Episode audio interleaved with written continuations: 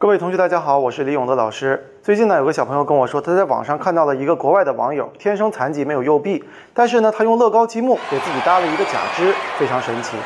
其实我觉得呀，给自己搭建一个假肢，这个并没有太大的难度，但是呢，它体现了这位网友啊，能够结合自身的需要和实际的需求，设计出啊符合自己需要的产品来，这是一种创新的思维。那么我就想讨论一下，作为孩子的老师和家长，如何能够培养孩子的这种创新思维呢？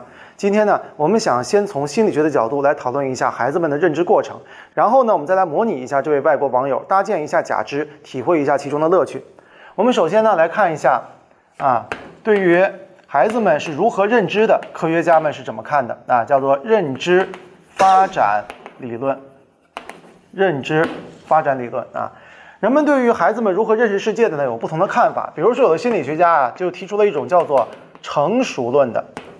成熟论的意思是说，人类的认知啊，它实际上是基于生理的发展啊。生理发展到一定程度之前，你去学习是没有意义的。比如说吧，啊，你要是到了小学一年级，你就可以学加减了。但小学一年级之前，你学加减那是没有用的，不可能学会，是吧？到大学你就可以学微积分了。没到大学之前，你学微积分肯定是不会学会的，是吧？这样的代表人物呢，名字叫格塞尔。他其实也承认学习的作用，但是他认为啊，学习的作用远远没有身体的发育重要，是吧？格塞尔啊。那么另外一个极端呢，叫做外铄论。外铄论就认为啊，人类的人体的自身的发育其实没有什么用啊，主要都是看外界的影响，这叫外铄论。外铄论代表人物叫做华生。华生有一个名言，他说：“给我一打健康的婴儿，我可以把他培养成任何人，对吧？我给他好的环境，他就能变成医生，变成律师啊！我给他不好的环境，他就变成小偷，变成强盗。这就是外铄论的观点啊！这两种观点，我们认为啊，其实都不是完全正确的啊。那么比较权威的理论是由瑞士的心理学家让皮亚杰提出的认知发展理论。”学过教育心理学的老师们啊，其实对这个理论都不会太陌生，是吧？皮亚杰呢是二十世纪最伟大的发展心理学家，那他与弗洛伊德并称为心理学史上的两位巨人。啊，让皮亚杰呢，他把这个数学呀、逻辑学呀、啊生物学呀都结合到心理学里边，通过详细的实验和观察，总结出一套理论来，他就把心理学变成了一门实证的科学，是吧？让皮亚杰的认知发展理论呢，也可以称之为是建构主义啊，建构主义，建构主义。让皮亚杰认为啊，就是孩子们的认知过程呢，并不是一个被动接受过程，是个体与环境相互交互的时候所形成的。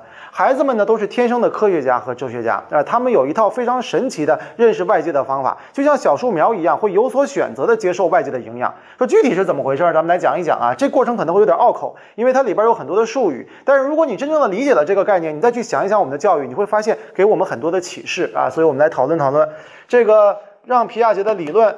是吧？到底有哪些内容？第一个啊，我们有一个概念叫做图示啊，图示啊是这个认知发展论的核心概念，核心概念啊。什么叫图示呢？我们可以认为啊，就是孩子已经认识到的世界。那比如说这孩子刚刚生下来，他什么都不知道，只知道一件事儿，喝奶，是吧？啊，所以呢，这就叫遗传图示。后来他发现一个人总喂他奶，他建立了一个概念，叫做妈妈。妈妈就是总喂我奶的那个人啊。后来又见到一个人，他整天呢在我前面晃来晃去，又不喂我奶，那这个人叫爸爸，是吧？就形成了爸爸的概念。总而言之呢，他会一个一个建立出不同的图示的概念来啊。那么第二个过程呢，我们就称之为同化。童话什么意思呢？就是一个孩子他已经有了一些图示之后，每当他遇到了一些外界的刺激的话，他就会尝试着使用自己的这个图示去理解外界。也就是说，他希望能够把外界纳入到原有的图示之中。这个过程我们就称之为童话。我们举个例子啊，比如说吧，这个他已经啊有一个概念叫做狗。啊，说怎么建立了这个狗的概念呢？在路上遇到了一个吉娃娃，这妈妈告诉他这东西叫狗，他就知道哦，这就是狗是吧？啊，四条腿，有尾巴，会叫，有毛。后来呢，他又遇到了一个狗，这个狗呢，它可能是个，比如说可卡，对吧？长得跟吉娃娃呀，它不是很一样。长得跟跟吉娃娃虽然不一样吧，但是反正它也是有四条腿，是吧？也有个尾巴啊，也也也也可以叫，是吧？所以说他就说这东西是不是狗呢？它是狗，是吧？就喊了一声，结果妈妈告诉他，对了，这就是狗。结果他就心里非常开心，这就是完成了同化过程。他把这个外界，是吧？外界的刺激变成了自己原有的图示中的一部分，所以他就可以把狗同化进来。这个过程啊，就叫它同化。一旦发生了同化，那他就知道了，那狗不仅仅包含像这个吉娃娃那个样子的，它还包含比如可卡这个样子的，所以狗这个概念就得到了发展和巩固，就具体化了，对不对啊？所以我们平时为什么会了一个知识之后还要做练习？其实就要通过不停的同化，把我们这个图示啊建立的越来越完美，它这个图示就获得了量的提升，是吧？那这个过程呢，我们中国有句俗语叫什么呀？叫熟能生巧，熟能生巧。其实啊，也说的就是一个同化的过程啊。好了，除了同化以外，那还有什么概念呢？啊，叫做顺应。什么叫顺应呢？就是啊，你这个外界的这个刺激不可能总是可以用原有的图示进行解释的。那有的时候它就没法解释。你比如说吧，有一天吧，这个小朋友他在街上又遇到了一个动物，这个动物呢也是长了四条腿儿，是吧？长了四条腿儿，然后还怎么着呢？它还哎身上有毛。哎，身上有毛，对吧？然后还会怎么样啊？还会叫啊，还会叫。所以呢，他就说：“那个妈妈，我知道了，这个也一定是一条狗，是吧？”结果妈妈说：“这个东西不是狗，是吧？你看它的长相，它长得跟狗不太一样，是不是？它走路的姿势跟狗不太一样，它叫的姿叫的这个这个样子跟狗不一样。打架的时候，狗是用嘴，它是用爪子，说这东西不是狗。”是吧？那不是狗是什么呢？这个人就会，这个小孩他就混乱了。然后妈妈告诉他，这叫猫。于是他就建立了一个什么呀？新的图示。这个新的图示是他创立的，对不对啊？这个过程就叫顺应，就是他想让它纳入到狗的图示里边，失败了。然后呢，他重新建立了一个新的图示，叫做猫。哎，那好，这个过程就叫做顺应，也就是顺应的过程，其实是一个建立新的图示的过程。新的图示的过程，那那我们中国也有句俗语叫什么呢？叫吃一堑长一智，对吧？吃一堑长一智，其实这件事儿也就是说有一个顺应的过程啊。好，继续往下。那么皮亚杰还说呀，在这个过程之中，孩子的心理会有一些波动，这个波动叫做平衡和不平衡。什么叫平衡呢？每当他在街上遇到了一只狗，然后他喊狗，别人说对的时候，这个时候他就感觉到哦，我非常舒服，我认识到了这个世界，对吧？所以呢，童话一旦完成了，他就会心里就感觉到非常的平静，这就叫平衡的过程。但是呢，一旦他把猫叫做狗，然后别人说你错了，他就会混乱，说我认为这就是狗，你为什么说我不对呢？这个时候他心里就出现了不平衡。那么不平衡之后怎么办？他必须要进行顺应。啊，进行顺应，也就是它要建立一个新的图式。建立完新的图式之后呢，它就可以把这个猫重新纳入到新的图式之中了。于是它又出现了更高水平的平衡。于是什么是认知过程啊？认知过程就是通过对外界刺激的同化和顺应，然后呢，让心理状态从平衡变到不平衡，然后再到更高水平的平衡这样一个过程。在这个过程之中，我们的图示就越来越丰富，越来越完善。于是我们就认识了世界。这就是皮亚杰的建构主义。理解了皮亚杰的建构主义，其实可以解释生活中的很多现象啊。我们举个例子，比如说有一个小孩儿特别小的时候，他上街，他特别喜欢叫，是吧？说这是汽车，这是楼房，这自行车，是吧？他特别喜欢叫这些东西，为什么呢？因为他心里有了很多图示。他急于把外界的这些刺激都同化到他自己的图示当中，哎，所以他见到什么叫什么，他内心是希望你的肯定。这时候妈妈爸爸就要肯定他，说你说对了，你真棒，你说对了。这样一来呢，他就一次一次获得了平衡，内心就非常的愉悦，对吧？他的这个图示啊也越来越完善了啊。但是也有可能会叫错，比如他指着一辆摩托车说这个叫自行车，哎，妈妈说你错了，这个叫摩托车。于是他就怎么样，他就不平衡了，他就混乱了，说为什么这个不叫这个自行车呢？你就给他解释，你说你看那自行车轮子都很细，对吧？摩托车的轮子比较粗，就给他解释，解释完了之后，哎，他就顺应了一个新的图示，摩托车，以后他就不会叫错了，他就从平衡变到不平衡，又变到了更高层次的平衡，这就是孩子们的认知过程。其实啊，这个认知过程是伴随我们终身的，不光孩子是这样，大人也是这样。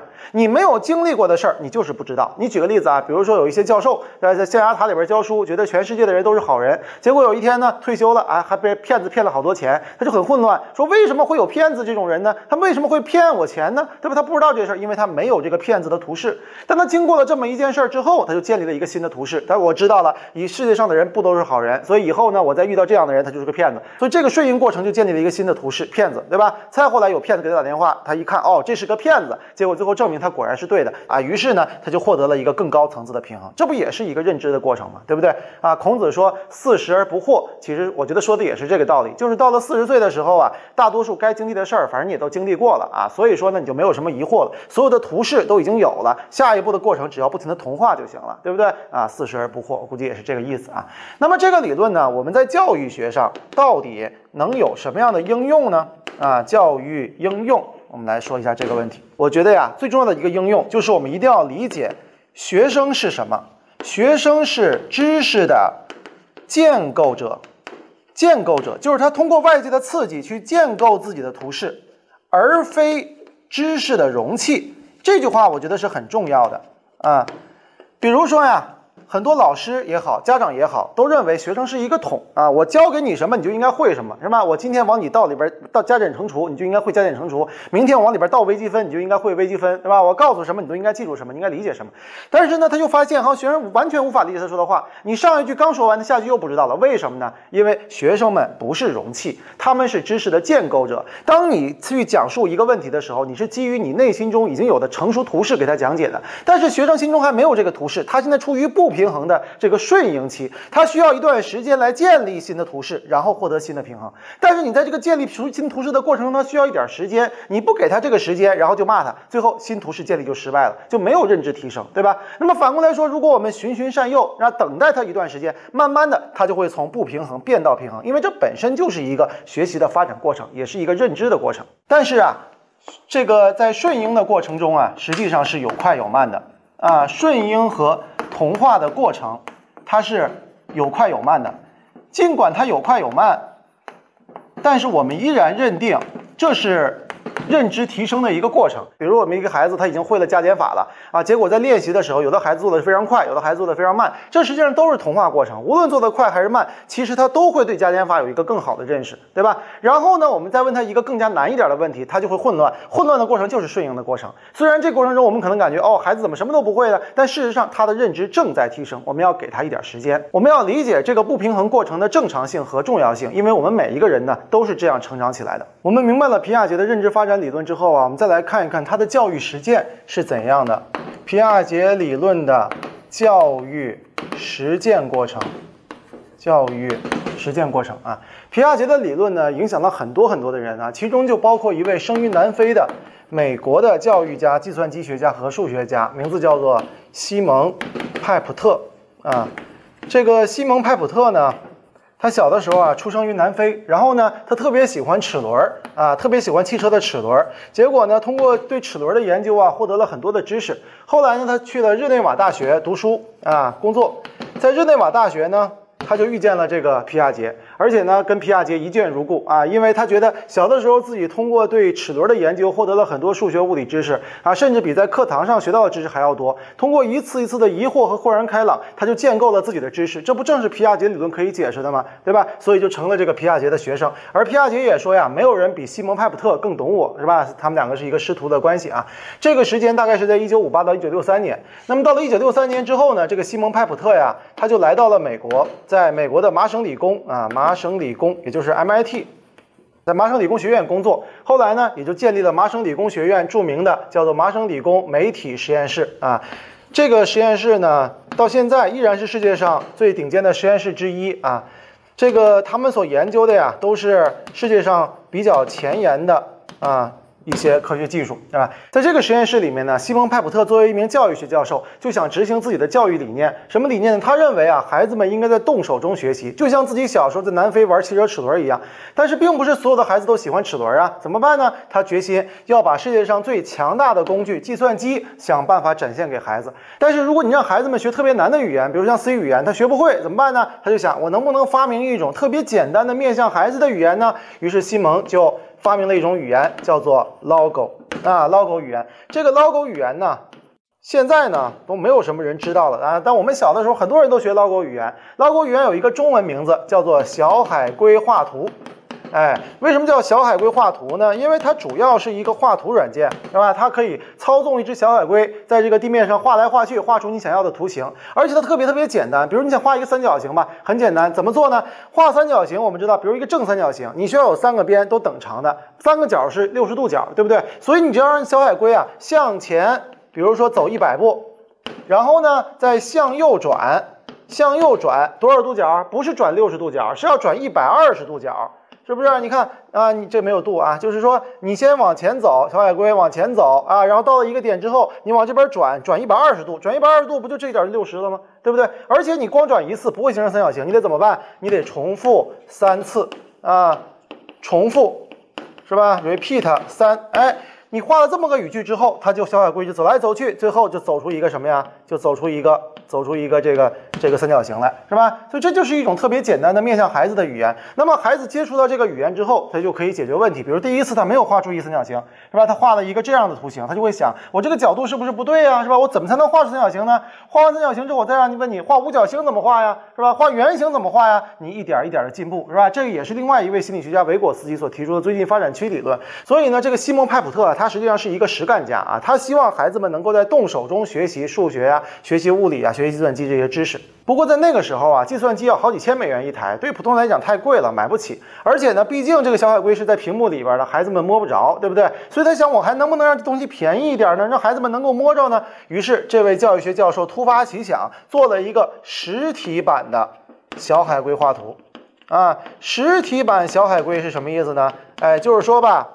一个小海龟，它里边装了这个 Logo 语言的程序，旁边有一大堆的按钮，你可以控制它，对吧？你通过控制那些按钮来进行编程，让小海龟在你的纸上画出图来。所以你说这个西蒙是不是很厉害？啊，西蒙认为啊，电脑的伟大之处就在于它可以将静态思维、还有人格塑造、还有实体感知、还有逻辑分析、还有数学计算、还有抽象思维这一大堆的东西都融入到同一个综合的体验当中去。而教育工作者呢，就应该引发孩子们对电脑的兴趣。其实所有的教育工作可能都是这样，要引发孩子们的兴趣，好奇心非常重要，是吧？在那个时代，几十年之前啊，这种想法是非常先进的，所以呢，他就引引起了乐高教育的乐高教育集团的这个注意。这乐高教育是怎么回事呢？啊，乐高吧，它是一个丹麦的做玩具的一个公司。最开始的时候做木头玩具，后来呢又做这个塑料玩具。但后来在一九八零年的时候就成立了乐高教育，去开发一套更适合孩子们的这种学习的方式。然后看到派普特这些工作了之后呢，就主动跟派普特联系了一下，说咱们能不能合作呀？啊，他们两个又一拍即合了。派普特认为啊，就乐高的这些做法非常容易实现自己的教育理念。什么教育理念呢？就是第一个，孩子们一定要动手学习，是吧？动手学习。啊，第二呢，就是他的这个思维过程一定要具象化，就是把他的思维的过程啊具体化。你比如都在电脑上，他不是看不见吗？我们能不能把它变成实体？比如变成一个实体小海龟，对吧？或者你要是变成乐高的话，能不能用这个积木啊加上程序，把它这个程序外化出来？这叫思维具体化，是吧？那还有一个呢，就是我们应该进行调试和改进。调试改进的过程其实就是什么过程啊？其实就是一次一次的同化和顺应的过程，是吧？这个如果我们做好了之后，发现啊，搭建了一个积木，果然实现了这功能，我们心里非常舒服，这叫同化啊。没有实现这功能，我们就改进它，建立一种新的方法，这就叫这个顺应，对吧？或者我们就是调试的过程，其实就是一个顺应过程。所以调试和改进的过程，其实就是对我们思考过程本身进行反思的过程，这是一种更高层次的思考过程啊。呃，在这种教育思想的这个指导下呀，乐高教育和派普特教授。后呢，就进行了几十年的合作啊。那现在呢，乐高就推出了这种叫可编程积木啊。我们认为传统的这个积木吧，它实际上是只有一个目的，对吧？比如说。啊，我们搭一个城堡就是搭一个城堡，但是这个可编程的积木不是这样的，它有很多的组件，同时还可以进行编程，你可以实现你想要的任何功能。比如说呀，我们在视频开头提到的这个给自己做假肢的小伙子，他的名字叫做大卫·阿基拉尔，他来自于地图上的小国微信里的大国，叫做安道尔，是吧？在哥们儿的帮助下呀，我也成功拿到了这套叫做 Spike Prime 的乐高可编程积木科创套装。那今天呢，我们就来模拟一下大卫的制作过程，来看一看制作假肢的过程有多么有趣。我们呢知道我们的制作目标就是要做一个可以夹东西的假肢，但是呢我们不清楚怎么做，因为我们的脑子里没有这个图示。那此时呢我们可以参考类似的装置，比如说呀，在这个乐高的这个软件包中啊，就有一个叫做超级清理器的东西啊，它实际上就是一个夹子。那我们可以先用它的这个步骤来做一下。这个如果我们成功了，就是一个成功的同化过程。那我们今天就开始。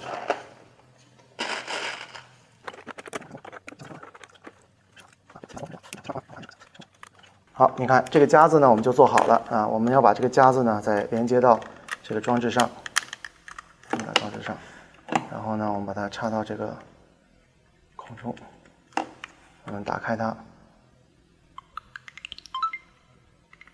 然后调用我们刚才已经做好的这个程序啊。这时候呢，它就可以实现加东西的功能了，对吧？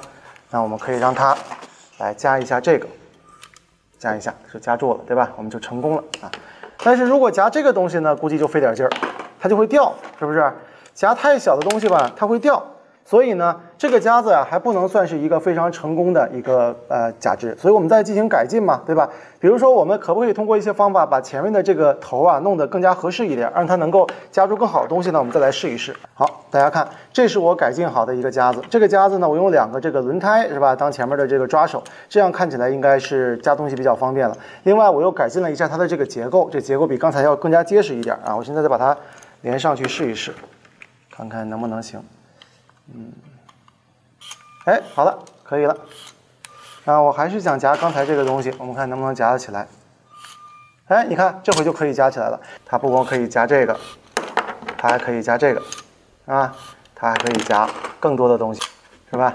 所以这个实际上啊，就是一次解决问题的过程，对吧？我们呢经历了一次失衡，因为刚才没有夹起来，我现在把它改进了，我们又重新平衡了，建立了新的图示，是一个认知发展的一个过程啊。但是这个夹子依然不是很成功，为什么呢？因为我是想做一个给残疾人用的假肢，这个残疾人呢他就没有手，所以他没有办法拿住这个东西，另外他也没有办法按这个按钮，对不对？所以这两个问题我们还是要解决。所以怎么样才能够把它固定到我的手臂上？这是我下一步要解决的问题。我还要做一个支架。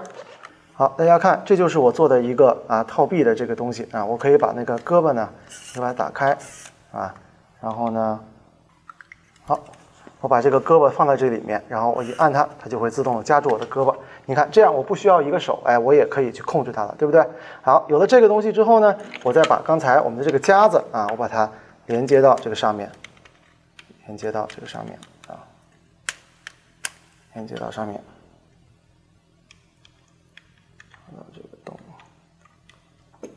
好，现在我弄好了，我的手呢也不需要按按钮了啊，这个时候不需要按按钮了，我只要再一横，哎，它就可以夹住我东西，对吧？可以夹住我想要的，哎呀，掉了，没有夹好。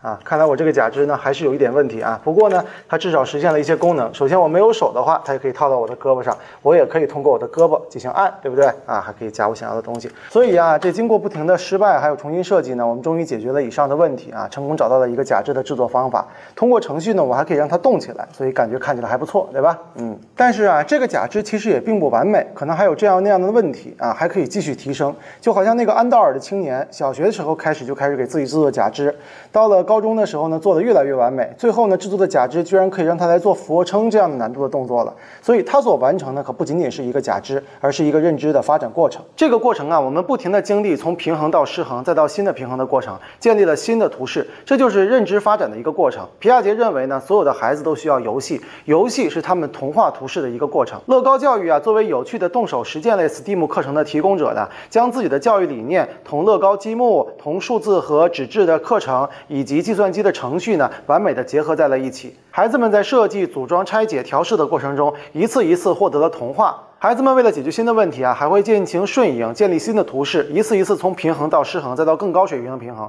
这正是皮亚杰认知发展的过程。而在这个过程中呢，使用具体的积木进行拼搭，又可以让思维具象化，在操作中学习。这又是派普特的教育理念。学习也好，游戏也好，在我们的生活和工作当中呢，人们的认知发展规律都是如此。了解这个规律呢，有助于老师、学生和家长们更加理性的看待在学习工作当中出现的问题。不要以为巩固知识是浪费时间，也不要为建立新的图式过程中的失衡。而烦恼，鼓励孩子们在操作中学习，鼓励孩子们在失败中进行反思，这都是非常好的教育过程。孔子曰：“温故而知新，可以为师矣。”可能也是这个道理。大家如果喜欢我的视频，可以在 YouTube 账号“丁乐老师”里订阅我，点击小铃铛，可以第一时间获得更新信息。